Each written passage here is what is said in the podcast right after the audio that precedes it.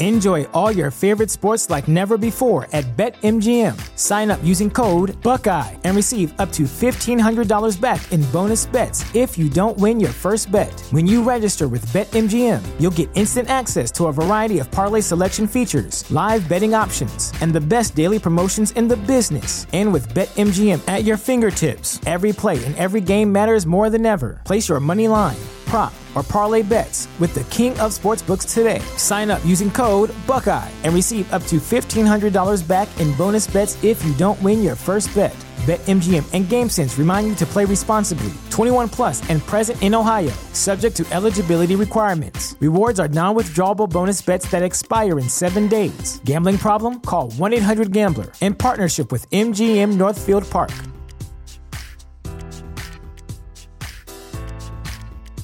What's the easiest choice you can make? Window instead of middle seat? Picking a vendor who sends a great gift basket? Outsourcing business tasks you hate? What about selling with Shopify? Whether you're selling a little or a lot, Shopify helps you do your thing, however you cha-ching. Shopify is the global commerce platform that helps you sell at every stage of your business. From the launch your online shop stage to the first real life store stage, all the way to the did we just hit a million orders stage. Shopify's there to help you grow. Whether you're selling scented soap or offering outdoor outfits, Shopify helps you sell. Wherever and whatever you're selling, Shopify's got you covered. Sign up for a $1 per month trial period at shopify.com slash try. Go to shopify.com slash try now to grow your business, no matter what stage you're in. Shopify.com slash try. Liebe Zuschauer, herzlich willkommen zu Raus aus dem Abseits, dem Frauenfußball-Podcast von 90 Min. Mein Name ist Daniel, ich bin bei 90 Minuten für den Bereich Frauenfußball zuständig. Wir haben zwei hochkarätige Gäste da und die sind auch zu sehen. Das ist zum einen meine Kollegin Helene Altgeld. Hallo Helene. Helene arbeitet auch bei 90 Minuten und ist dort ebenfalls Expertin für Frauenfußball. Und wir freuen uns sehr, dass Antonia Engelhardt heute unser Gast ist. Antonia arbeitet als Kommentatorin für Magenta Sport, Kommentatorin für die Frauen-Bundesliga natürlich. Und wir haben gerade erfahren, sie ist sogar die jüngste Kommentatorin. Hi. Wir wollen heute ein Saisonfazit ziehen zur abgelaufenen Bundesliga-Saison. Am letzten Spieltag ähm, ist einiges passiert. Könnt ihr euch vielleicht kurz mal dem letzten Spieltag widmen und uns erklären, ob es da Überraschungen gab oder war das alles so zu erwarten? Helene, vielleicht fängst du an. Ja, also ich denke, es war bereits zu erwarten, dass Frankfurt gegen Bre ähm, Bremen vermutlich eher keine Punkte liegen lassen würde, auch wenn sie ja das Hinspiel mit ähm, 0 zu 1 verloren hatten. Aber da es jetzt das letzte Saisonspiel war und sie auch ganz gut in Form sind, fand ich schon ähm, ja, relativ vorhersehbar, dass sie dann auch tatsächlich die drei Punkte mitnehmen würden.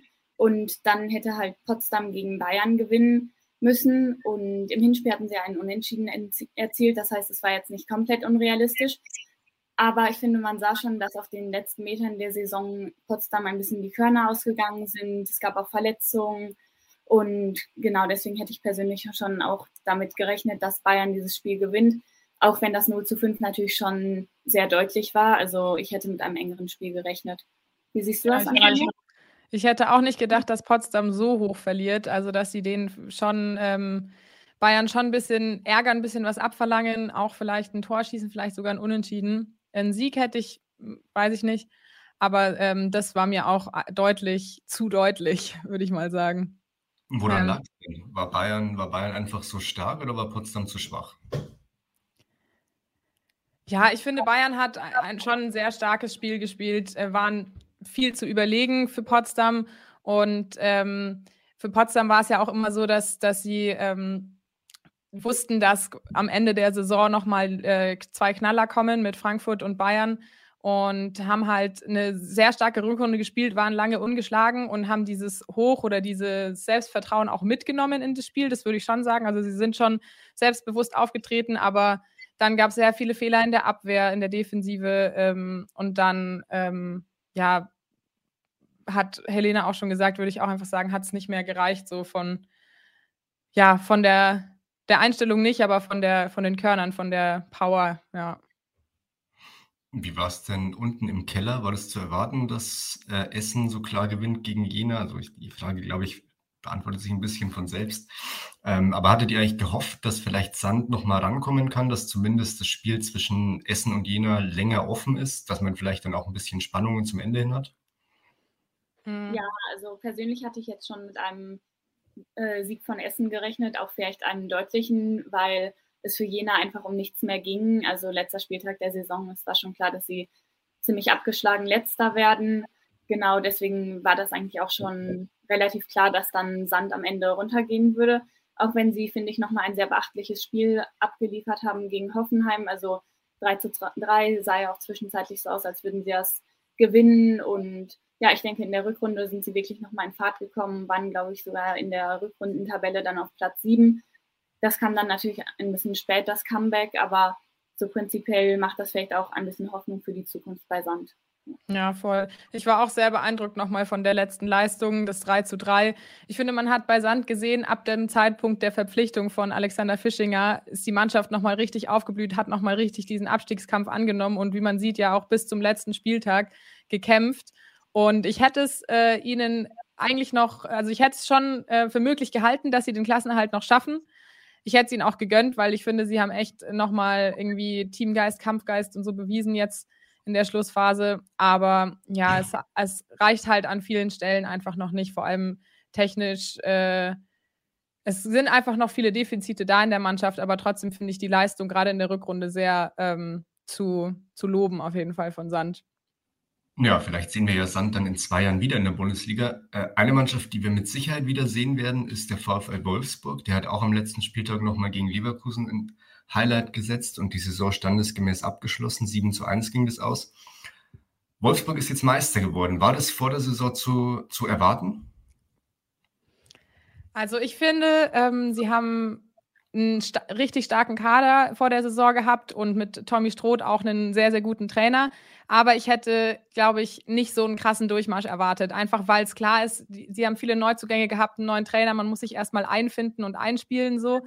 Und das haben sie aber super schnell geschafft. Äh, man hat total gesehen, Mannschaft und Trainer passen zusammen, die verstehen sich alle gut, die Stimmung ist gut in dem Verein und man kann befreit von Anfang der Saison anfangen, irgendwie ähm, die, diese Liga hier zu gewinnen, Spiele zu gewinnen und Siege einzuholen, Punkte zu sammeln. Das haben sie gemacht, haben ihre Leistung konstant gehalten. Ähm, und dann nochmal ein 7 zu 1 Abschluss am Ende zeigt auch einfach, auch dieses 10 zu 1 gegen Jena. Ich finde, das zeigt beides perfekt, einfach, dass sie so verdient da oben stehen. Ja, also ich hätte vielleicht auch vor der Saison eher auf Bayern als Meister getippt. Ähm, Wolfsburg selbst war ja auch eher defensiv an die Saison rangegangen. Ralf Kellermann zum Beispiel wollte auch keine Saisonziele formulieren und hat dann gesagt, ist auch okay, wenn jetzt diese Saison kein Titel kommt. Es ist halt eine junge Mannschaft, viele Neuzugänge. Genau, Wasmut und Blattwein von Hoffenheim und natürlich auch ein paar Abgänge, wie Eng und Rolfe dann zu Barcelona. Und ich finde, man hat aber sehr schön wirklich eine Entwicklung über die Saison gesehen bei Wolfsburg. Also der Beginn war ja schon noch etwas holprig. Zum Beispiel wären sie ja fast gar nicht erst in die Champions League eingezogen. Ja. Dann ins Elfmeterschießen gegen, gegen Bordeaux und dann hatten sie unentschieden gespielt gegen Freiburg und Leverkusen. Aber ich finde, Stroth hat dann auch sehr viel dazugelernt, hat ein paar Umstellungen gemacht. Ähm, Oberdorf dann wieder ins Mittelfeld zurückbeordert, statt sie als Innenverteidigerin spielen zu lassen. Und das hat sich dann auch sehr ausgezahlt, finde ich. Wer waren denn eurer Meinung nach die Schlüsselspielerinnen beim VfL? Vielleicht fängst du an, Helene. Ja, also ich würde als erstes Svenja Hut nennen. Ich finde, sie hat wirklich eine sehr wichtige Rolle gespielt für den VfL diese Saison. Ist als Führungsspielerin vorangegangen, hat in den wichtigen Tor äh, Spielen wirklich ihre Tore und Vorlagen gemacht zum Beispiel bei dem 14-0 gegen Chelsea hatte sie eine super Leistung gezeigt. Ja, und sie ist jetzt nicht mehr die Jüngste, aber ich finde, sie ist gerade eigentlich am Karrierehochpunkt und spielt so gut wie nie. Sie ist ähm, die ganze Zeit aktiv, setzt sich sehr viel durch, spielt viele intelligente Pässe. Also für mich ist sie auf jeden Fall eine der Schlüsselspielerinnen. Dazu dann ähm, noch Tabea Wasmut, würde ich sagen, ja. die auch mal eine Leistungssteigerung im Vergleich zu ihrer Zeit ähm, bei Hoffenheim hingelegt hat. Also natürlich auch sehr gute Entwicklung. Zehn Spiele in der Champions League kann sich auf jeden Fall sehen lassen. Und genau. Und die, Top-Torschützin vom VfL. Also 13 Tore diese Saison, Platz 2 in der Torschützenliste. Auch da hat sie nochmal vorne ähm, viele Punkte oder viele Tore aufs Konto gebracht. Ja. ja, auf jeden Fall. Genau. Defensiv dann wieder Oberdorf sehr wichtig, finde ich. Man sieht das sehr, wenn sie fehlt, zum Beispiel beim Hinspiel gegen Barcelona, dass dann wirklich einfach der Spielaufbau darunter leidet. Ähm, ja, und ich denke auch, ähm, Kathi Hendrich hat es sehr gut gelöst, auch in der Innenverteidigung. Und Almut Schuld war ein sehr guter Rückhalt, vor allem bei dem 1 0 Sieg gegen Bayern, was vielleicht auch so ein Schlüsselmoment für Wolfsburg in der Saison war. Ja, voll. Almut Schuld, finde ich, hat eh nochmal eine mega Karriere hingelegt in ihrer letzten Saison in Deutschland. Äh, eine Mega-Saison, meine ich, in ihrer, in ihrer Karriere, genau so. Gut, dass ihr Almut Schuld anspricht. Heute ist auf 90minuten.de ein Artikel erschienen zu den besten Torhüterinnen der Saison. Ähm, den könnt ihr euch gerne durchlesen. Da ist natürlich auch Almut Schuld ganz vorne mit dabei. Ich verrate jetzt nicht, ob sie die beste oder die zweitbeste Torhüterin war. Müsst ihr selber nachgucken. Helene hat jetzt schon das äh, Hinspiel in der Champions League gegen Barcelona angesprochen. Wir haben ja Wolfsburg jetzt äh, die ganze Zeit über den grünen Klee gelobt. Das Hinspiel war jetzt nicht ganz so berauschend. Äh, wie konnte das denn passieren, dass man da gegen Barca so unter die Räder gekommen ist? Also für mich war zum einen ein Faktor, Barcelona hat einfach unfassbar gut gespielt. Die haben unfassbar schön Fußball gespielt. Ich finde, die, die Frauen haben diesen Fußball gespielt, den man so von 2009 von den Männern kennt, unter Pep Guardiola. Dieses Tiki-Taka, die schönen kurzen Pässe. Sie haben einfach ähm, wunderbare Spielzüge gemacht und Wolfsburg hat, war, glaube ich, da so ein bisschen überrascht von. Also ich würde nicht sagen, sie haben unterschätzt äh, den FC Barcelona, weil da, niemand ist so doof, den FC Barcelona zu unterschätzen, aber sie haben, ähm, sie haben nicht ganz äh, von ihrem Positionsspiel, von ihrem Stellungsspiel äh, FC Barcelona unter Kontrolle gekriegt. Und ähm, man hat gesehen, dass sie eigentlich von, von, von der Leistung her dagegenhalten können dann im Rückspiel und den FC Barcelona auch besiegen können sogar. Aber ähm, da war, waren sie vielleicht einfach nicht ganz da oder ähm, haben halt, vielleicht war noch nicht ganz, genug vorbereitet oder richtig vorbereitet taktisch von, von ihrem Trainer, von Tommy Stroth ähm, und wurden da einfach dann ja überrascht und überrannt, würde ich sagen. Ja, das würde ich auch so sehen. Also ich würde es auf jeden Fall als Lehrstunde für Wolfsburg einordnen. Sie wirken überfordert, vor allem mit der Geschwindigkeit, wie die Spielerinnen von Barcelona dann die Bälle annehmen und weiterverarbeiten. Das ist in der Bundesliga nun mal auch selten und ich glaube, darauf waren sie einfach nicht so wirklich vorbereitet. Ähm, ja, und ich denke auch, dass der Spielplan von Stroth eben nicht aufgegangen ist, weil Wolfsburg war jetzt nicht wirklich defensiv, sodass sie halt viele Lücken in, ähm, in der Verteidigungslinie hatten, die Barcelona da ausgenutzt hat. Aber andererseits haben sie dann auch nicht wirklich konsequent hochgepresst und Barcelona so wirklich unter Druck gesetzt. Das heißt, sie waren dann so ein bisschen ja, zwischen diesen beiden Ansätzen und das hat eben gar nicht funktioniert. Dadurch haben sie einfach sehr wenig Zugriff auf das Spiel gekriegt und ich finde, dann hat man auch gut gesehen, wie sie das im Rückspiel dann ähm, korrigiert haben. Jetzt hat Wolfsburg nächste Saison ja wieder die Chance, in der Champions League ein bisschen weiterzukommen als ins Halbfinale. Halbfinale war ja schon äh, wirklich nicht schlecht. Und der VfL hat auch schon fünf Neuzugänge für die neue Saison bekannt gegeben. Vielleicht können wir die mal kurz durchgehen und so ein bisschen einschätzen, ob die den VfL nochmal um eine Stufe verstärken können. Was sagt ihr zum Beispiel zur Jule Brandt? Die kam, kommt aus Hoffenheim.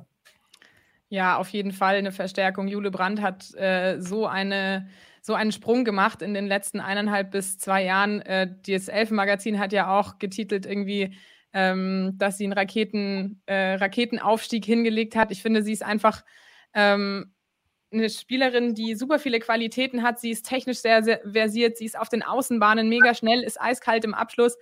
Ähm, sie hat im 2000, äh, genau, das ist jetzt ihre zweite Bundesliga-Saison gewesen und äh, in ihrer ersten Bundesliga-Saison letztes Jahr im April hat, wurde sie direkt für die Nationalmannschaft nominiert, hat in ihrem ersten Nationalmannschaftsspiel gleich ein Tor geschossen und einen Assist gemacht und ähm, ist trotzdem noch super jung und hat noch viel zu lernen, aber lässt sich auch gut mitreißen von ihren Mitspielerinnen im Team. Deswegen ist sie auch ein sehr guter Teamplayer und ich glaube, dass sie den VfL Wolfsburg äh, da äh, mit ihren Qualitäten sehr gut verstärken wird.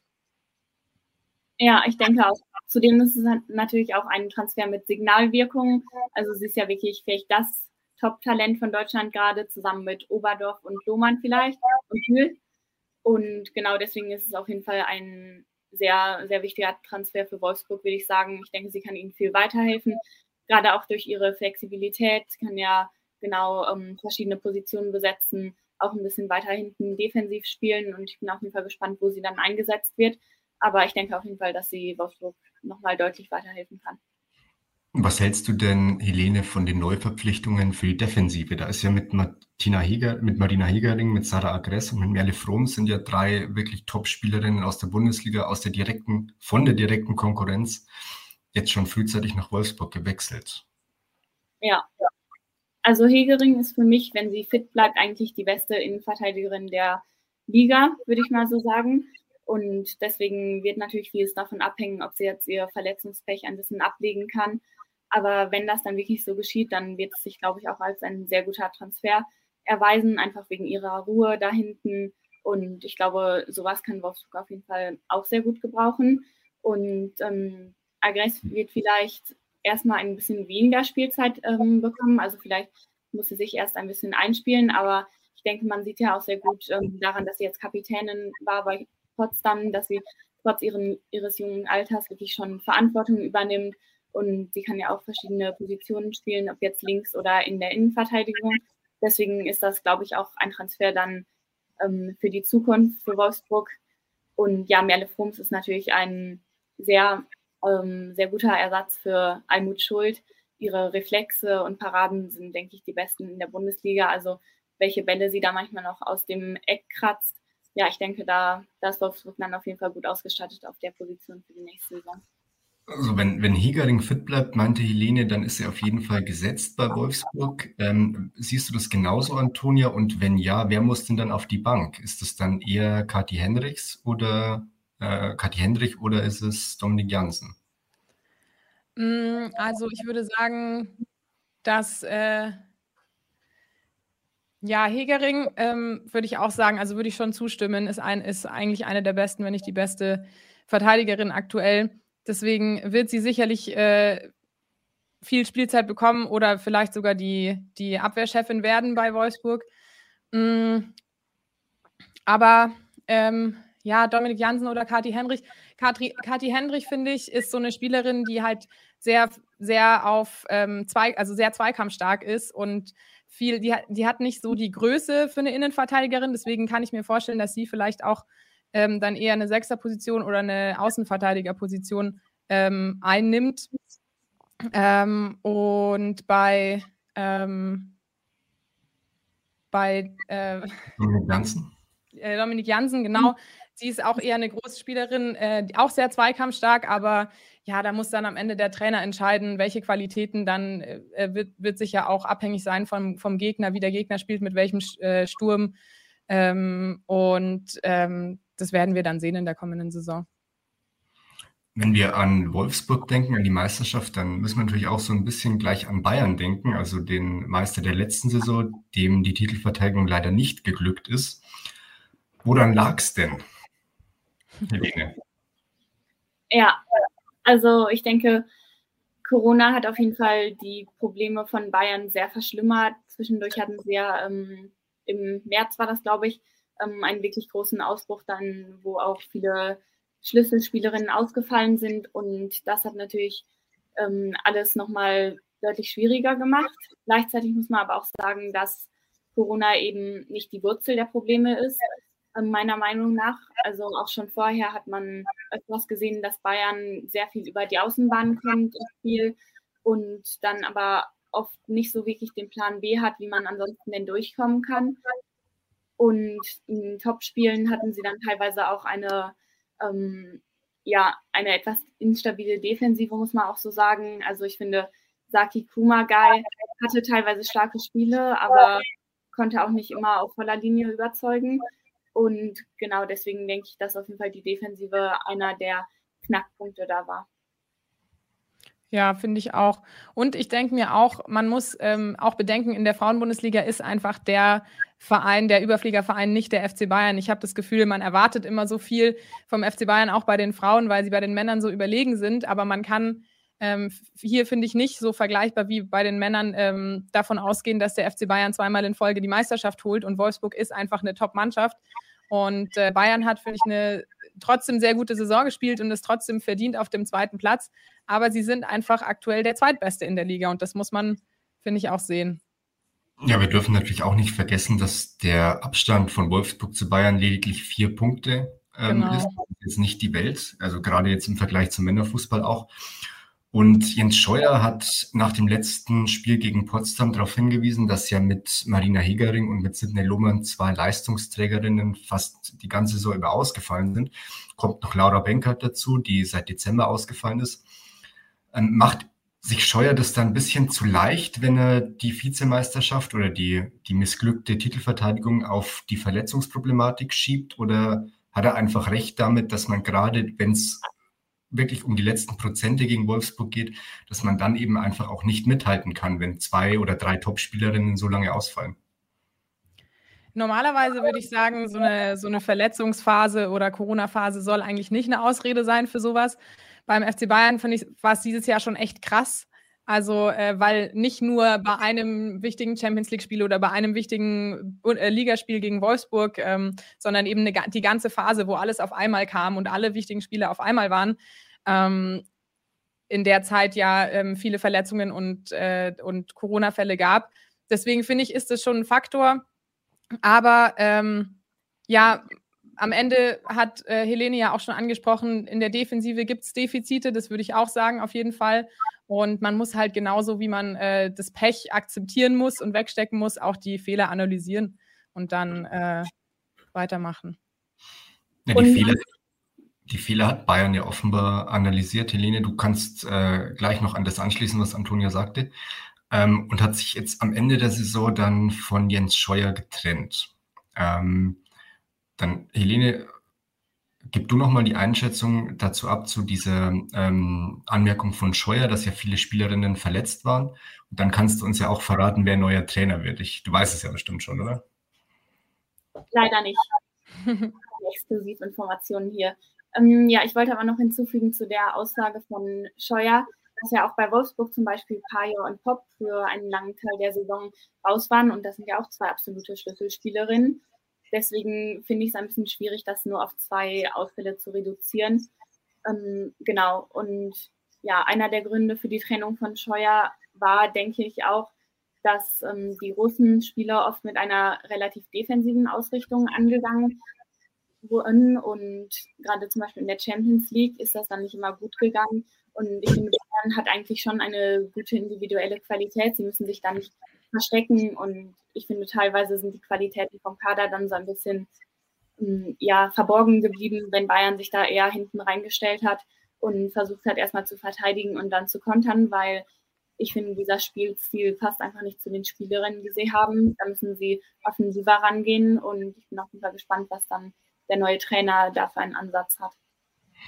Äh, müssen sie vielleicht auch einfach auf bestimmten Positionen neue Spielerinnen holen. Jetzt ist ja ähm, mit Vivian Assi und mit ähm, Lynette Bernstein sind ja schon zwei Spielerinnen ähm, weg. Marina Hegering ist auch weg, das haben wir schon besprochen, die geht zu Wolfsburg. Ähm, mit Stanway hat man erst eine Neuverpflichtung bekannt gegeben. Auf welchen Positionen müsste man noch nachbessern? Antonia. Ähm, also ich habe noch gesehen, Sie haben äh, Franziska Kett aus der zweiten hochgezogen. Ähm, ja, also ich finde auf jeden Fall in der Defensive, weil wenn Ma Marina Hegering ähm, weg ist, muss man da auf jeden Fall eine starke Führungsspielerin äh, in der Defensive holen. Und ansonsten ähm, waren mit Lynette Berenstein und Vivian Assey ja in der Offensive oder auch im Mittelfeld zwei Spielerinnen, die ähm, viel so geackert haben, viel Balleroberungen geholt haben. Da haben sie aber allerdings trotzdem immer noch äh, mit Dahlmann und mit Bühl und so Spielerinnen, die, ähm, die das auch sehr gut können und die da auch weiter, äh, die da auch viel arbeiten und ähm, das auf jeden Fall auffangen können. Vivian Assay war immer gut, auch nochmal für so ein Tor in einer äh, Phase, wo ähm, wo man unbedingt ein Tor brauchte. Also sie war immer, äh, immer da und hat auch aus vielen Lagen geschossen. Ähm, genau, aber also ich würde sagen, hauptsächlich in der Defensive und ähm, in der, auf den Außenpositionen. Auf den offensiven Außenpositionen? Auf den Außenpositionen, genau. Stimmst du dazu, Helene? Ja, ich würde dazu stimmen. Also ich denke, es wäre auf jeden Fall sehr hilfreich, noch eine zweite Spielerin von der Qualität von Clara Bühl dann für die Außenbahn zu haben. Also Stoneway kann ja auch auf dem Flügel spielen. Jetzt wird sie da auch hauptsächlich zum Einsatz kommen, aber vielleicht eben auch im Mittelfeld, weiß man noch nicht so genau.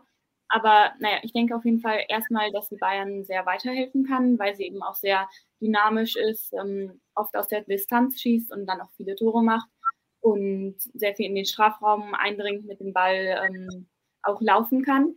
Aber genau trotzdem sehe ich eben auf dem Flügel da auch noch Bedarf. Dann auch eine Innenverteidigerin auf jeden Fall und vielleicht auch noch jemanden für die Sechserposition. Was sagt ihr zur Torhüterinnenposition? Braucht man da vielleicht auch frisches Blut? Leonina Leipzig hat ja leider gerade in den wichtigen Spielen im Saisonendspurt, also zweimal in der Champions League, dann gegen Wolfsburg beim 6-0, jetzt nicht immer die beste Figur abgegeben. Ähm, wann Laura Benker zurückkommt, ist noch nicht ganz so klar. Ist auch nicht klar, wie lange, wie lange sie brauchen wird, um wieder in Topform zu kommen. Sollte man sich da vielleicht nicht auch nach einer neuen Torhüterin umschauen? Mm, also ich finde, Janina Leitzig hat echt eigentlich, äh, klar, manchmal war sie nicht da, aber eigentlich hat sie eine sehr gute Saison gespielt. Ähm, als, als zweite Torhüterin. 14 Spiele hat sie ja gemacht, neun Gegentore bekommen und äh, dafür, dass sie letzte Saison bei Hoffenheim nur vier Spiele in der Bundesliga gemacht hat, finde ich, hat sie diese Saison echt eine Entwicklung genommen, hat vielleicht auch ähm, jetzt die Phase genutzt oder diese Saison genutzt, um sich ein bisschen Konstanz auch äh, anzueignen, ein bisschen Selbstvertrauen auch und hat auch in manchen Spielen, wie zum Beispiel gegen den FC Bayern bei dem 1 zu 0, ähm, ähm, äh, gegen, den, gegen Wolfsburg bei dem 1 zu 0 auch äh, Schlimmeres verhindert ähm, in manchen Spielen. Also ähm, ich, ich finde, man sollte ihr einfach noch ein bisschen Zeit geben, sich fest zu, zu spielen, sage ich mal, ein bisschen mehr äh, Selbstbewusstsein auch zu sammeln. Siehst du das ähnlich, Helene? Ich, ich sehe, du nickst. Ja, ich würde prinzipiell schon zustimmen. Also Klar, sie hatte den einen oder anderen Patzer drin, aber ich würde auch erstmal davon ausgehen, dass Laura Benker dann für den größten Teil der nächsten Saison wieder zur Verfügung steht. Und genau deswegen sehe ich jetzt auch keinen akuten Nachbesserungsbedarf. Es gibt dann ja auch noch ähm, Runachsdotte als dritte Torhüterin. Also ich denke, ja, die, die primären Probleme von Bayern liegen jetzt erstmal nicht auf der Torhüterposition. Also sollten sie vielleicht erstmal andere Prioritäten setzen. Okay. Ja gut, dann haben wir jetzt geklärt, was Bayern in der nächsten Saison machen muss. Jetzt müssen Sie nur noch den Podcast anhören und dann wissen Sie das. Ähm, jetzt wollen wir uns mal dem Kampf um den dritten Champions League Platz widmen. Der war ja über die komplette Saison über sehr ausgeglichen, sehr spannend. Am Ende hat sich dann ganz knapp Eintracht Frankfurt durchgesetzt. Habt ihr das erwartet? Hättet ihr vielleicht Hoffenheim oder sogar Turbine Potsdam auf dem dritten Platz erwartet? Also gegen Ende der Saison habe ich mir schon gedacht, Frankfurt macht es und Frankfurt verdient es auch. Ähm, Potsdam hatte ich äh, zwischendrin ähm, noch auf dem Platz gesehen, einfach weil sie so, also weil die Rückrunde so stark war und weil sie so aus dem Nichts, ohne sich das als Ziel zu setzen, so schönen Fußball und so, äh, so äh, viele Siege auch feiern konnten ähm, und gespielt haben. Und weil sie eben, weil ich eben dachte, so vielleicht, weil man dieses Ziel genau nicht hat, äh, unbedingt den Champions League Platz zu holen, kann man befreiter aufzocken, hat den Druck nicht und kann eben immer so das Selbstvertrauen von Sieg zu Sieg mitnehmen. Ähm, dass es dann am Ende nicht gereicht hat, finde ich aber auch logisch, gerade gegen Gegner wie Frankfurt und Bayern dann nochmal, ähm, dass das einfach nur diese, also dieses Hochgefühl nicht reicht, um, um zu gewinnen, sage ich mal. Äh, dieses Selbst, Selbstvertrauen. Aber trotzdem hätte ich es denen äh, genauso gegönnt und finde, Potsdam hätte es auch verdient gehabt, äh, genauso wie Frankfurt. Ja, also die letzte Saison von Frankfurt war ja eher enttäuschend, muss man sagen. Ja. Da waren sie ja nur auf dem sechsten Platz und jetzt haben sie natürlich nochmal einen unglaublichen Schritt nach vorne gemacht, also von 30 auf 46 Punkte. Das ist natürlich schon eine sehr große Steigerung. Und sie haben jetzt deutlich weniger ähm, unnötige Punktverluste gehabt. Also letzte Saison war es teilweise auch etwas unglücklich, fand ich, dass sie dann Spättore kassiert hatten oder ähm, mhm. ähnliches. Ähm, ich hatte sie aber trotzdem schon als den ersten Anwärter vielleicht ähm, auf dem Platz gesehen, zusammen mit Hoffenheim eben. Und bei Hoffenheim war für mich so ein bisschen die große Frage, wie schaffen sie es mit den Abgängen umzugehen und wie kommen sie dann mit der Dreifachbelastung auch klar? Und ich finde, das hat erst lange noch ziemlich gut geklappt, also in der Hinrunde. Und dann in der Rückrunde sind sie eben ein bisschen eingebrochen. Aber Frankfurt hatte eben auch eine sehr starke Saison, das muss man so sagen. Ich finde, sie haben eine sehr gute und auch noch junge Mannschaft. Das sieht man zum Beispiel an Sophia Kleinherne oder Sjöke Nüsken, die ja beide wirklich noch sehr jung sind, auch noch viel Potenzial haben und trotzdem schon sehr konstante Leistungen bringen. Beide standen jede Minute auf dem Platz. Also ja, ich denke, bei Frankfurt ist einfach diese Saison auch dann viel zusammengelaufen und spielerisch hatten sie auch meiner Meinung nach etwas mehr Lösungen gefunden als Potsdam. Deswegen finde ich, stehen sie jetzt verdient auf dem dritten Platz. Ja. Ja, was man auch sehen muss bei, bei Frankfurt, ähm, das war jetzt ja das zweite Jahr nach der Fusion mit der Eintracht, also FFC und Eintracht. Ähm, Im ersten Jahr musste man sich wahrscheinlich auch noch so ein bisschen finden und so an die Strukturen gewöhnen und so weiter. Und jetzt im zweiten Jahr haben, sind sie echt äh, voll aufgeblüht, haben sich haben viel mehr Konstanz gehabt als im, in der letzten Saison. Klar, ein, zwei Patzer hat man sich trotzdem erlaubt, aber ähm, am Ende hat es gereicht. Sie haben sich souverän gezeigt, haben auch viele individuelle Entwicklungen im Kader, finde ich. Also Laura Freigang hat nochmal einen großen Sprung gemacht. Lara Prajnika mit, äh, ist die Führende der Scorerliste. Ähm, ich finde auch eine Verena Henshaw, die Außenverteidigerin, hat enorm nochmal äh, zugelegt und äh, sich viel präsenter gezeigt, war die ersten fünf Spiele, war sie nur eingewechselt, jetzt hat sie sich im Kader festgesetzt und äh, immer Startelf gespielt, fast immer. Also sehr viele individuelle Spielerinnen, die da voll dazu beigetragen haben, finde ich, dass diese Saison bei Frankfurt ähm, so gut lief.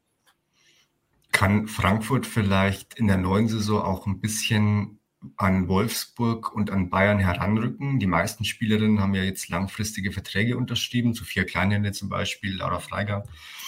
Ähm, ist es vielleicht möglich, dass man da langsam so einen richtig großen Konkurrenten für Bayern und für Wolfsburg in der Bundesliga sehen wird? Also langfristig kann ich mir das auf jeden Fall vorstellen. Ob nächste Saison schon wird man dann sehen. Also die Dreifachbelastung ist dann natürlich erstmal ungewohnt, denke ich. Ähm, aber diese Saison haben sie auch schon mit dem Sieg gegen Bayern gezeigt, dass sie prinzipiell da mithalten können und dass da wirklich etwas ranwächst. Also ähm, ich kann mir schon durchaus vorstellen, dass es nächste Saison nochmal einen Tacken enger wird und wenn nicht, dann können sie eben diese, diese Rolle als Königsmacher quasi spielen, dass es dann eben auch auf die Duelle mit Frankfurt ankommt, wer am Ende Meister wird. Ja, da schließe ich mich dir an. Antonia, du hast ja gerade auch schon die Fusion von ähm, Frankfurt mit der Eintracht, also vom FFC Frankfurt mit der Eintracht angesprochen vor zwei Jahren. Jetzt ist es so, dass von den fünf Clubs, die die ersten fünf Plätze belegt haben, nur Turbine Potsdam ein reiner Frauenfußballclub ist. Ist es mittel- und langfristig denn überhaupt möglich, da oben zu bestehen, wenn man nicht eine Fusion eingeht mit der Hertha vielleicht? Das ist ja schon länger oder ist ja schon seit Jahren wird darüber diskutiert, vielleicht sogar mit Union Berlin. Ähm, muss man letztendlich da irgendwann ähm, in diese Richtung gehen oder funktioniert es auch, wenn man ein reiner Frauenfußballclub bleibt? Also ich finde, das hängt ganz stark davon ab, wie sich auch die Liga in den nächsten Jahren entwickelt. Und zwar nicht nur, ähm, was also die Vereine an, äh, an Geld einspielen oder erwirtschaften, auch durch ihre, äh, ihre und an Strukturen aufbauen, durch ihre Männervereine, die dahinter stehen, sondern auch wie sich die Liga entwickelt, wie viel Geld in Zukunft die Spielerinnen bekommen äh, oder ob Spielerinnen in Zukunft besser bezahlt werden, ob äh, viel mehr rausspringt durch TV-Gelder und so weiter. Ähm, das ist ein Faktor, der da sehr viel mit reinspielt, weil man sieht ja aktuell schon in der Bundesliga, bei den Frauen, im, es sind Potsdam ist ein reiner Frauenverein, die SGS Essen und Jena und Essen und Jena befinden sich beide recht weit unten in der Tabelle. Potsdam ist die einzige Mannschaft, die es schafft, ähm, da oben mitzuspielen. Ähm, trotzdem beklagen sie immer wieder auch unter der Saison die ähm, Bedingungen, unter denen sie spielen. Also dass da auf dem Platz äh, am Tag, äh, am Tag vor dem vom Spieltag eine Männer-Football-Mannschaft spielt und riesige Löcher in den Boden reißt oder dass sie teilweise nach einem Spiel gegen den FC Bayern nachts mit dem Bus noch nach Hause fahren und am nächsten Morgen um 5 Uhr früh dann irgendwie total geschafft ankommen. Das sind alles so Sachen, die natürlich die Leistung beeinflussen und ähm, ich würde sagen, langfristig müssen da bessere Strukturen her. Und ob das jetzt eine Fusion mit einem Männerverein ist oder eben mehr Erlöse und äh, bessere Voraussetzungen durch eine bessere Vermarktung der Liga und dadurch auch mehr Ertrag für die Vereine, das ähm, muss man dann sehen, wie schnell was, welche Entwicklung halt vorangeht. Aber ich finde nicht zwingend notwendig ist eine Fusion mit einem Männerverein. Also ich denke, es wird auf jeden Fall, also ich stimme dir zu, aber ich denke, es wird auf jeden Fall schon sehr schwer für Potsdam in beiden Szenarien eigentlich. Also wenn jetzt sehr viel mehr Geld ins Spiel kommt, dann hat vielleicht Potsdam ähm, ein größeres Budget zur Verfügung, aber eben die anderen Clubs auch. Und mhm. dann ist halt auch eine Frage der Investition klar. Aber die Bedingungen sind nun mal ja nicht auf dem Niveau von denen von Frankfurt und Hoffenheim. Ich finde, man sieht das auch an Transfers, wie jetzt zum Beispiel ähm, dem von Melissa Kössler. Sie geht jetzt eigentlich von, von Potsdam, dem Viertplatzierten zum Fünftplatzierten, ähm, spielt da auch nicht Champions League, aber die Bedingungen sind eben deutlich professioneller. Man kann auch davon ausgehen, dass das Gehalt eben besser ist und das ist ja jetzt nicht Potsdams Schuld, aber ähm, das sorgt natürlich dafür, dass es schwierig ist, konkurrenzfähig zu bleiben. Und für mich ist auch das größte Problem, dass sie eben nicht so wirklich ein langfristiges Projekt entwickeln können, dass sie sagen können, okay, wir, wir bauen hier jetzt wirklich was und wir spielen dann perspektivisch irgendwann Champions League und werden ein großer Verein. Ähm, sie können eben nicht solche Versprechen machen wie Frankfurt und damit auch Spielerinnen langfristig binden. Und das ist eben eines der größten Probleme meiner Meinung nach. Ja, deswegen wird es, denke ich, schwierig ohne Fusion ganz langfristig. Auch wenn ich die Fusion dann mit Hertha als eher unwahrscheinlich derzeit noch ansehe, weil es sind ja eigentlich doch noch zwei verschiedene Städte. Gut, aber ja, das wird man dann sehen. Aber ich denke, es kommt dann entweder so, dass der DFB sich aktiv dazu entscheidet, wirklich diese reinen Frauenfußballclubs auch zu fördern und ja, ich denke, jetzt ist der Moment gekommen, wo man dann wirklich sagen müsste, okay, wir wollen nicht, dass es eben eine Kopie der Männer-Bundesliga wird, ähm, weil das ist vielleicht auch so ein bisschen die Individualität der Frauen-Bundesliga und solche Clubs wie Frankfurt mit äh, Potsdam mit der Tradition und den Fans sind auch wichtig für die Liga. Dann müsste da, dann müsste man die eben unterstützen. Und ansonsten, ja, ansonsten denke ich, werden sie eher erstmal vielleicht zu einem Ausbildungsclub wie Essen eher werden und dann, ja, Essen war ja auch schon diese Saison ein Abstiegskampf. Also ich denke, dann wird es schwierig. Wer war denn für euch die Überraschungsmannschaft der Saison in positiver Hinsicht? Antonia. Also, mh, mm, man hat ja während der Saison sehr oft so die Stimmen gehört, dass äh, Köln der Überrasch die Überraschung der Saison ist oder die Überraschung der Hinrunde auch. Ähm, Köln als Aufsteiger ähm, in dieser Saison das erste Mal geschafft, auch in der Liga zu bleiben nach einem Aufstieg. Ähm, und haben einfach haben eine sehr starke Hinrunde gespielt, haben auch in der Rückrunde es geschafft, auch die großen Gegner zu ärgern. Ähm, man muss aber dazu sagen, ich finde, Köln ist nicht der klassische Aufsteiger, weil sie einfach schon äh, öfter Bundesliga gespielt haben und auch an das Niveau gewöhnt sind und auch mit der Mannschaft, die sie hatten, mit Peggy Kurznick, Mandy Islacker und so, die hatten auch sehr viel Erfahrung in der Mannschaft drin, aber ähm, ich finde trotzdem die Leistung, die sie gebracht haben, ähm, diese Saison war sehr gut. Und ich finde es sehr schade, dass sie jetzt äh, am Ende der Saison elf Spielerinnen verlieren, die Mannschaft im Endeffekt äh, auseinander, nicht so ganz, ja, auseinandergerissen wird oder viele auf jeden Fall gehen müssen. Ähm, und da bin ich sehr gespannt, was sie, was sie nächste Saison dann, äh, wie sie spielen und wie sie sich präsentieren. Ja, ja, also ich denke, dass Köln als Aufsteiger jetzt die Klasse hält, war vielleicht nicht so überraschend. Ähm, die Art, wie sie es gemacht haben, haben, war vielleicht trotzdem nochmal so ein bisschen eine kleine Überraschung, dass sie wirklich zu, zu keinem Zeitpunkt so wirklich krass ähm, da unten drin saßen. Und ich fand, es war auf jeden Fall eine sehr souveräne Saison. Aber wie du es ja auch schon sagst, also sie haben halt Spielerinnen wie Islaka, Rina, Zawistowska, also solche Spielerinnen haben halt eben Sand und Jena nicht. Und deswegen dachte ich mir auf jeden Fall auch schon, dass sie jetzt ähm, der Bundesliga erhalten bleiben. Ja, ansonsten könnte man halt Potsdam ähm, als Überraschung sehen. Also sie haben ja eine, eine sehr junge ähm, Offensivlinie äh, mit der Cerci, Kössler, ähm, ähm, Weidauer, ähm, Knielinski und so. Und dass die wirklich alle auch so abliefern, war vielleicht schon ein wenig überraschend. Genau, also würde ich vielleicht so ein bisschen die beiden nennen, aber sonst gab es für mich jetzt nicht so die ganz große Überraschung, wo ich mir gedacht hätte, wow, die spielen jetzt echt sehr, sehr über ihrem Potenzial eigentlich. Gab es denn für euch auch Enttäuschungen der Saison?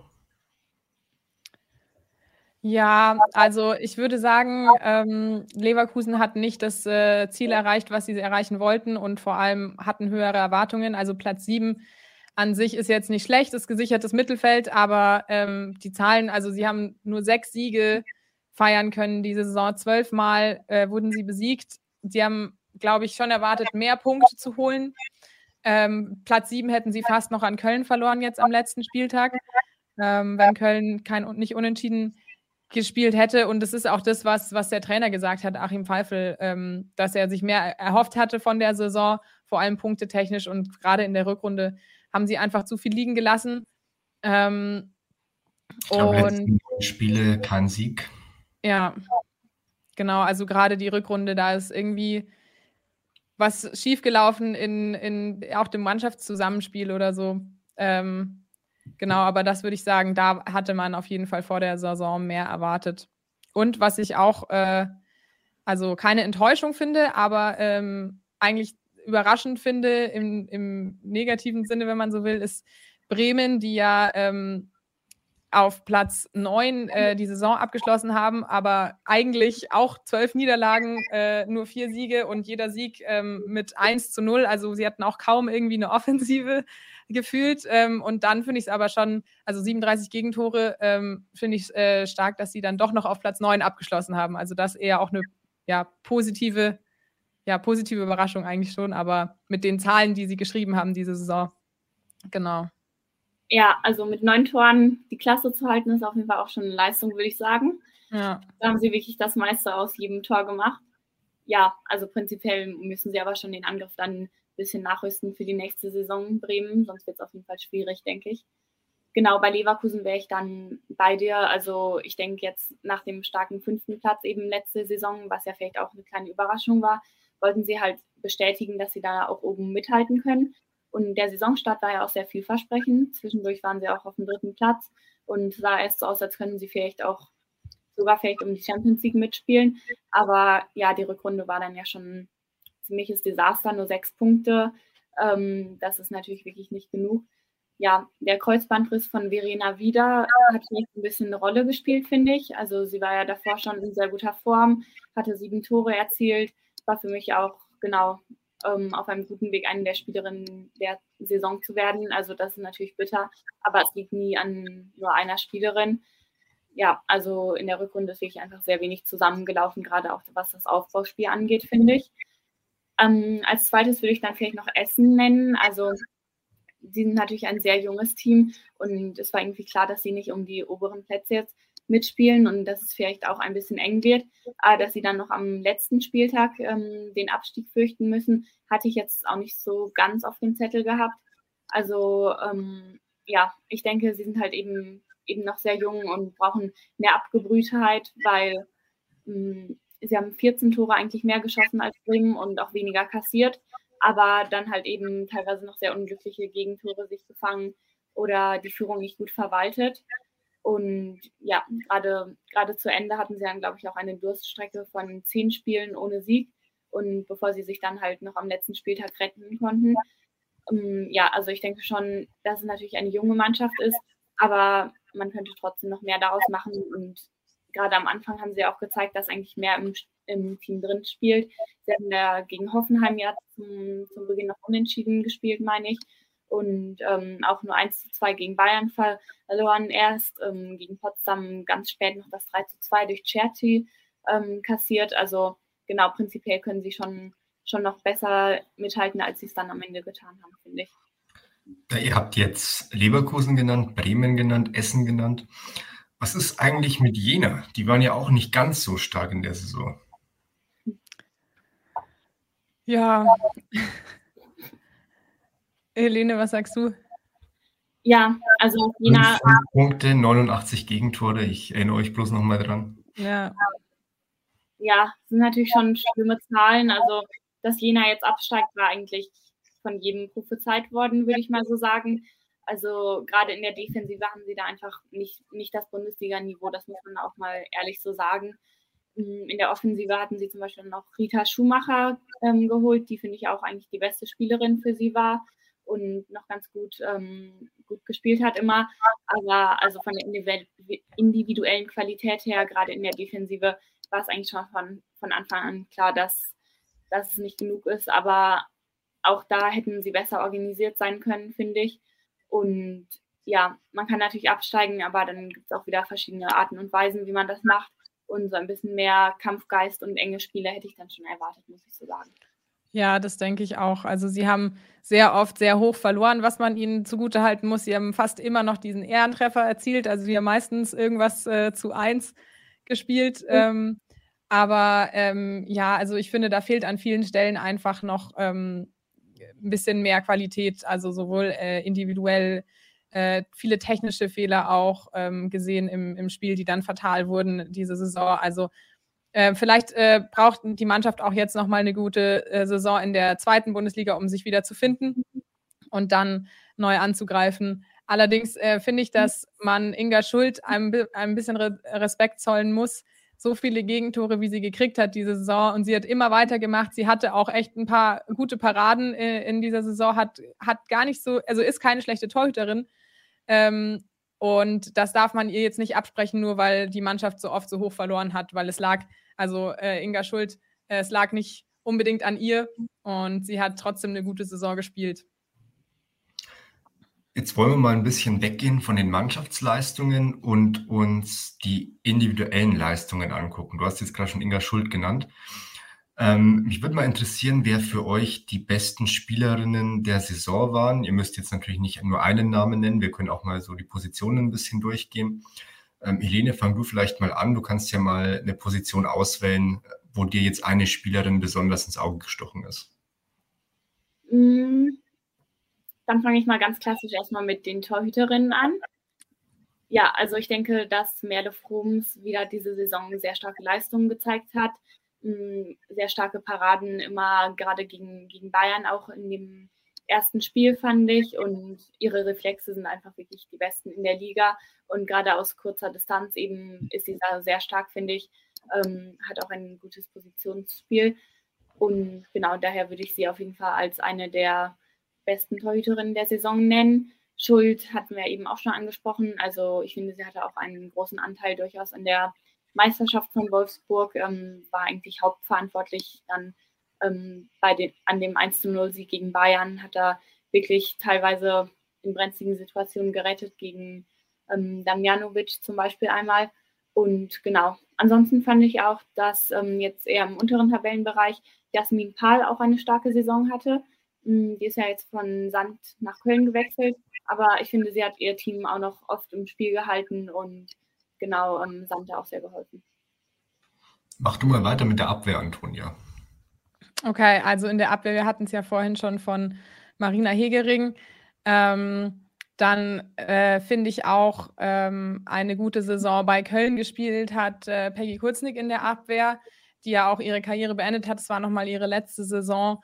Ähm, würde ich äh, auf jeden Fall mit erwähnen. Ähm, dann haben wir ähm, ähm, Katharina Naschenweng, die ja auch, ähm, die in der Abwehr und auch mal ein bisschen offensiver Außenverteidigerin, äh, beziehungsweise ähm, mal ein bisschen so, also was, was mir an ihr gefallen hat diese Saison, waren viele intelligente Pässe nach vorne und so ähm, auch ähm, sich gezeigt hat, so mit Spielintelligenz, Spielaufbau. Ähm, finde ich, kann man noch erwähnen. Und ähm, ja, ich finde Saki Kumagai, auch wenn Helene, du vorhin äh, so ein bisschen äh, Patzer von ihr auch erwähnt hast, ich fand sie trotzdem sehr stark in der Verteidigung äh, bei den Bayern. Ähm, hat, ich finde, sie hat eine sehr, in, ähm, also sehr interessante Art zu spielen, weil sie sieht oft sehr verloren aus ähm, oder so ein bisschen äh, tollpatschig, aber hat immer irgendwie ihren, ihren Fuß in der richtigen Position oder ihr Bein noch dazwischen oder so. Ähm, Finde ich auch sehr, ähm, macht Spaß, ihr zuzuschauen auf jeden Fall. Ähm, genau, Sarah Agres, finde ich, ähm, da kann man ihren Transfer, den sie jetzt macht, äh, finde ich, ist auch ein, ein, eine Folge von ihrer guten Leistung diese Saison. Auf jeden Fall. Und ja, ich nenne gerade so viele. Ich kann mich e-, ehrlich gesagt gar nicht entscheiden, da auf eine oder ein paar festlegen. Ähm. Du kannst so viele nennen, wie du willst. ja. Machen wir vielleicht mal im Mittelfeld weiter, Helene. Wer fällt dir denn da so ein? Ja, also erstmal defensiv hatten wir ja schon gesagt, dass Lena Oberdorf wirklich sehr wichtig ja, ist genau. für, für, Wolfsburg, also für die Stabilität und auch für den Spielaufbau. Ähm, man sieht das, finde ich, sehr, dass sie früher eben auch schon weiter vorne gespielt hatte ja. und sie spielt auch sehr intelligente Pässe ähm, oft in die Schnittstelle und andererseits ähm, ja, andererseits hat sie auch ein sehr gutes Gespür, wann, wann dann mal Gefahr droht, finde ich. Und dann macht sie halt eben mal das taktische Foul. Deswegen hat sie auch relativ viele gelbe Karten. Aber das ist halt eben auch mal wichtig, dann, um seinen Konter zu unterbinden. Und ähm, ansonsten im defensiven Mittelfeld fand ich Fabienne Dongus auch ähm, gut bei Hoffenheim. Also ich finde, sie, sie ist meistens eine eher unauffällige Spielerin, aber ähm, sie ist sehr ruhig und verliert auch selten den Ball. Also sie hat mir da auch ganz gut gefallen ja, wenn wir so ein bisschen offensiver schauen, genau, da hat ja Laura Freigang diese Saison hauptsächlich auf der ähm, 10 gespielt. Und ich finde, das hat echt sehr gut geklappt, diese Umstellung von ähm, Frankfurt-Trainer Nico Anautis. Also sie hat trotz, ähm, trotz der neuen ähm, Positionen dann ihren Torrichter nicht verloren und konnte eben zusätzlich neue Qualitäten im Mittelfeld einbringen. Macht da wirklich viele Bälle fest, finde ich. Ähm, läuft auch sehr viel ähm, aktiv im Pressing. Also das hat mir auf jeden Fall gut gefallen. Ja, ansonsten würde ich auch noch Chantal Hagel nennen. Also für sie war es auch eine, eine echte Dur Durchbruchssaison, würde ich sagen.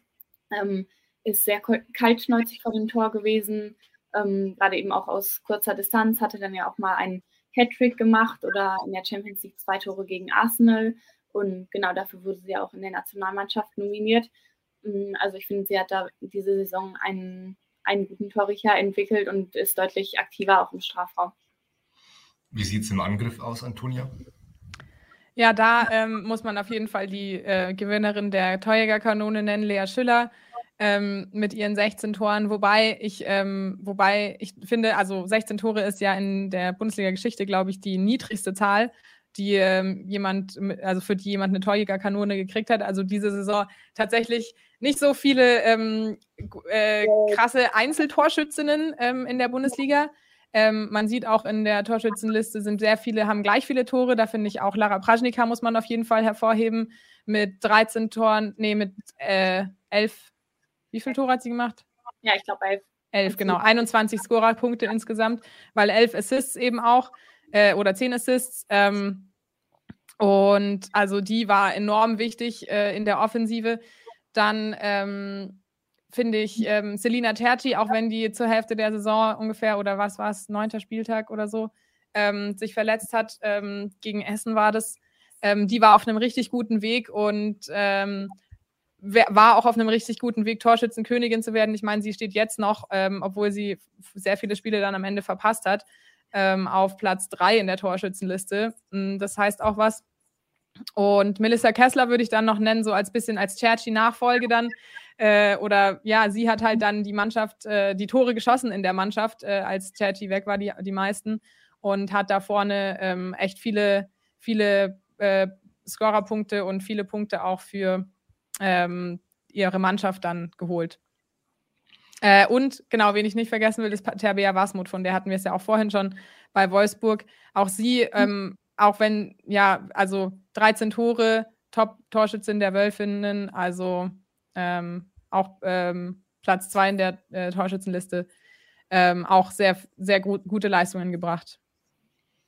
Wer war denn so ein bisschen eine Überraschung in der Saison in positiver Hinsicht? Gibt es da eine junge Spielerin, die besonders auf sich aufmerksam gemacht hat? Wer ist euch da so aufgefallen? Mm, also ich hatte ja schon vorher kurz ähm, den Angriff von Potsdam generell angesprochen.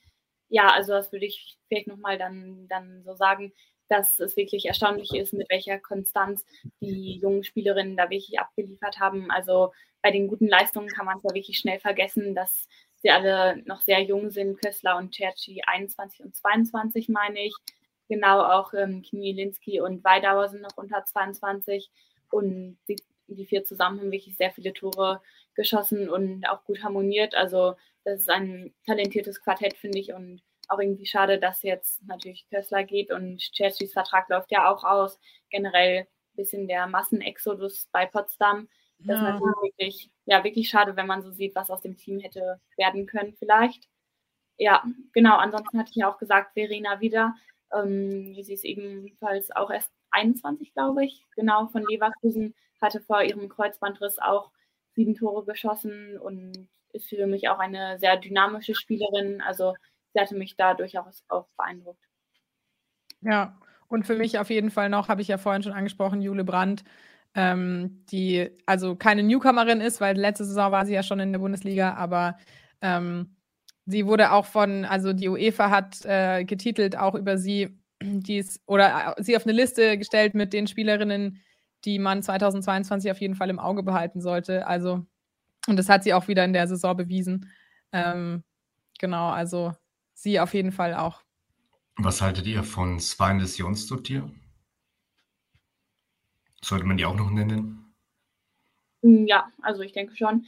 Sie war halt eben nur ähm, in der Rückrunde in der Bundesliga, deswegen hatte ich sie jetzt nicht genannt. Aber sie ist da auf jeden Fall direkt ähm, gut eingeschlagen, würde ich sagen. War eine große Verstärkung. Gerade dieses ähm, Rückspiel gegen Barcelona ist mir wirklich immer noch im Gedächtnis geblieben. Also wie sie da die ganze Zeit ähm, hoch und runter gerannt ist, alles wegverteidigt hat und gleichzeitig eben noch offensiv sehr aktiv war, viel ähm, gedribbelt hat und geflankt. Das fand ich wirklich eine sehr beeindruckende ähm, Vorstellung. Und ja, ich denke, mit ihrer Schnelligkeit hilft sie auf jeden Fall Wolf, ähm, Wolfsburgs Offensive auch sehr, sehr weiter. Also ja, nächste Saison sollte man sie auf jeden Fall weiter im Auge behalten. Da kann ich mir vorstellen, dass sie dann auch sehr viele Assists sammelt. Die beiden Einwürfe bitte nicht vergessen, Helene. Mhm.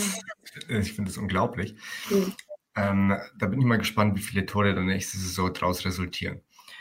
Ähm, jetzt würde ich sagen, zum Abschluss wollen wir uns nochmal ähm, vielleicht die schönsten Tore oder so die Momente der Saison in Erinnerung rufen. Ist euch da irgendwas ganz besonders in Erinnerung, in Erinnerung geblieben?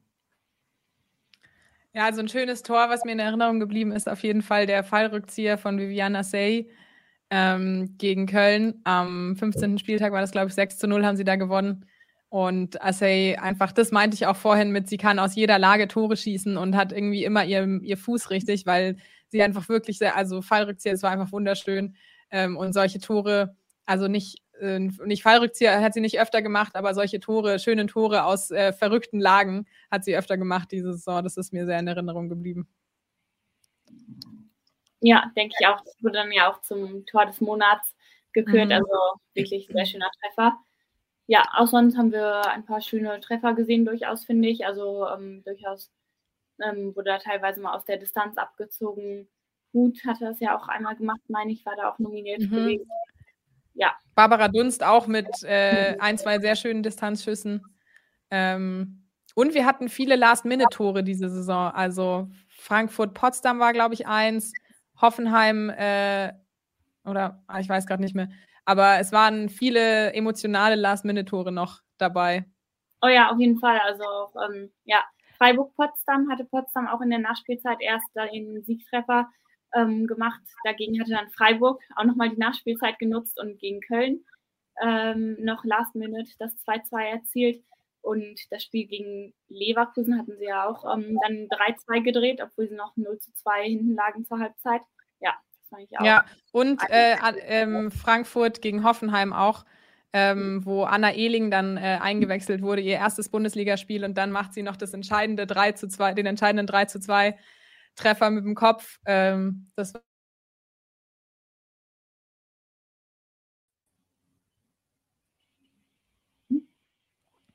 Ich glaube, wir haben dich jetzt ganz kurz nicht gehört, Antonia. Du musst noch mal ähm, Ach so. Das, was du in den letzten 30 Sekunden gesagt hast, vielleicht noch mal kurz wiederholen.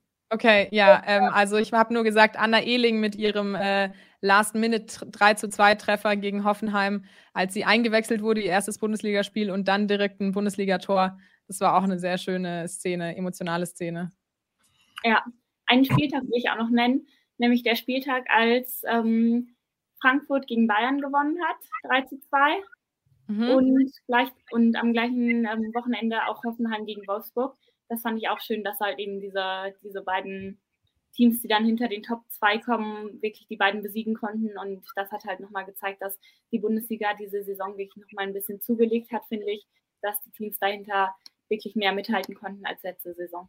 Ja, voll. Generell fand ich diese Saison echt so ein bisschen Aushängeschild für den Frauenfußball, weil einfach ähm, es gab, glaube ich, zwei oder drei Spieltage, da waren die ersten drei Teams punktgleich und die, äh, die äh, zwei Teams dahinter auch nur ein Punkt dahinter, also die ersten fünf Teams in, äh, im Endeffekt gleich auf. Ähm, und es war so spannend. Es äh, hat sich gegen Ende, hat sich noch, also am letzten Spieltag noch der Champions League-Platz, der dritte, entschieden. Und äh, es war generell einfach eine Saison mit vielen schönen Spielszenen, mit vielen tollen Toren. Ähm, eine Saison, die echt äh, den Frauenfußball ähm, auch in, international in der Champions League und so auch nochmal vorangebracht hat, finde ich, was Aufmerksamkeit angeht, was, was einfach geile Szenen angeht und Spannung und Emotionen und so. Auf jeden Fall. Dann würde ich sagen, nenne ich auch nochmal zwei ähm, besondere Momente. Ich finde das Rückspiel, ich glaube, das war das Rückspiel ähm, von Bremen in Sand, fand ich beeindruckend, dass da die Bremer Ultras wirklich so zahlreich nach Sand gekommen sind und die Mannschaft da angetrieben haben. Das war ja das Spiel, wo mhm. Bremen dann quasi den Klassenhalt gesichert hat. Und dann ist mir noch ein ganz besonderer Moment in Erinnerung geblieben. Beim 6 zu 0 von Wolfsburg äh, gegen Bayern hat doch Alexandra Popp tatsächlich eine Minute vor der Halbzeit versucht, einen Pass mit der Schulter zu spielen im Mittelfeld. Ist so ein bisschen untergegangen, mhm. aber da musste ich äh, ein bisschen schmunzeln. Das war schon eine sehr freche Aktion. Gut, dann würde ich sagen, ich, ähm, wir sind für heute erstmal fertig. Wir werden den Podcast ähm, jetzt ungefähr jede zwei Wochen veröffentlichen. Der nächste Podcast wird sich vermutlich um die EM drehen. Da wird dann auch schon der vorläufige Kader für die EM bekannt gegeben worden sein. Da können wir ja dann äh, zusammen entscheiden, Helene, ob da die richtigen Entscheidungen getroffen wurden. Wir wissen das natürlich besser als die. Bundestrainerin. Ich bedanke mich bei euch, dass ihr euch die Zeit genommen habt. Es war, finde ich, eine sehr ähm, kenntnisreiche Runde. Und die Zuschauer möchte ich bitten, den Kanal zu abonnieren, in die Beschreibungsbox zu gucken. Dort findet ihr alle wichtigen Angaben zu 90minuten.de, alle wichtigen Angaben zu Helene und zu Antonia. DFB-Pokalfinale und aufs Champions League-Finale. Ihr könnt bitte noch euren Tipp abgeben für morgen. Hm. Ja, gute Frage. Hm. Ja, jetzt äh, müsst ihr, euch, äh, müsst ihr euch festlegen. Tut mir leid. Ja, da bin ich jetzt ein bisschen überrascht äh, worden. Ich mag es immer nicht so gerne, Tipps abzugeben. Aber ich würde sagen. Hm? Sag einfach immer 1-0 für die Heimmannschaft. Ja. Das ist das häufigste Ergebnis, glaube ich. Ja, ich, ich würde sagen, Barcelona gewinnt ähm, ja, mit einem Torunterschied. Aber ich glaube ein 2-1. Okay, was sagst du zum DFB-Pokalfinale dann? Mm, das holt sich Wolfsburg. Okay. Stimmst du zu, Helene? Ja, also ähm, ich hätte auch gesagt, dass Barcelona gewinnt. Jetzt nicht ganz so hoch wie gegen Chelsea. Hoffentlich wird es dann nicht ganz so dominant. Aber ja, mm, also ich fand sie spielerisch trotzdem schon noch am besten. Lyon hatte ja auch ein paar Defensivprobleme gegen PSG im Halbfinale, muss man schon so sagen ja, Barcelona war jetzt auch nicht immer ganz souverän, halt wie gegen Wolfsburg. Aber ich würde trotzdem sagen, sie gewinnen. Also ich hätte auf ein 3 zu 1 vielleicht getippt. Und für das DFB-Pokalfinale, ja, ist natürlich schwierig, weil es jetzt so das letzte Spiel für Potsdam eben noch mit dieser Konstellation, mit diesem Team. Und es wäre dann natürlich schön, wenn sie sich irgendwie für die starke Saison belohnen würden und so. Ich denke, sie geben da auch noch mal alles.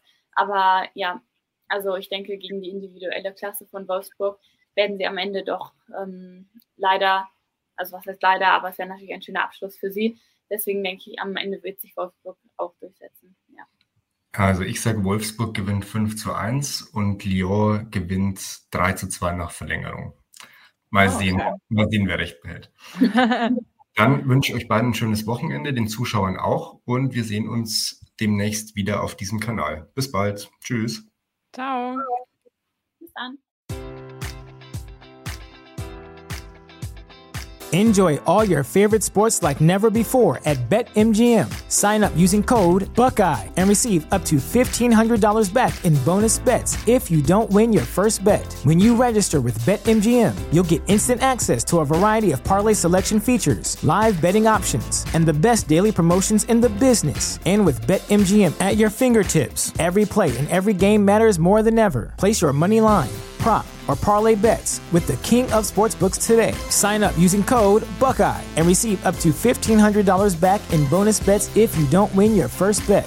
BetMGM and GameSense remind you to play responsibly. 21 plus and present in Ohio, subject to eligibility requirements. Rewards are non withdrawable bonus bets that expire in seven days. Gambling problem? Call 1 800 Gambler in partnership with MGM Northfield Park.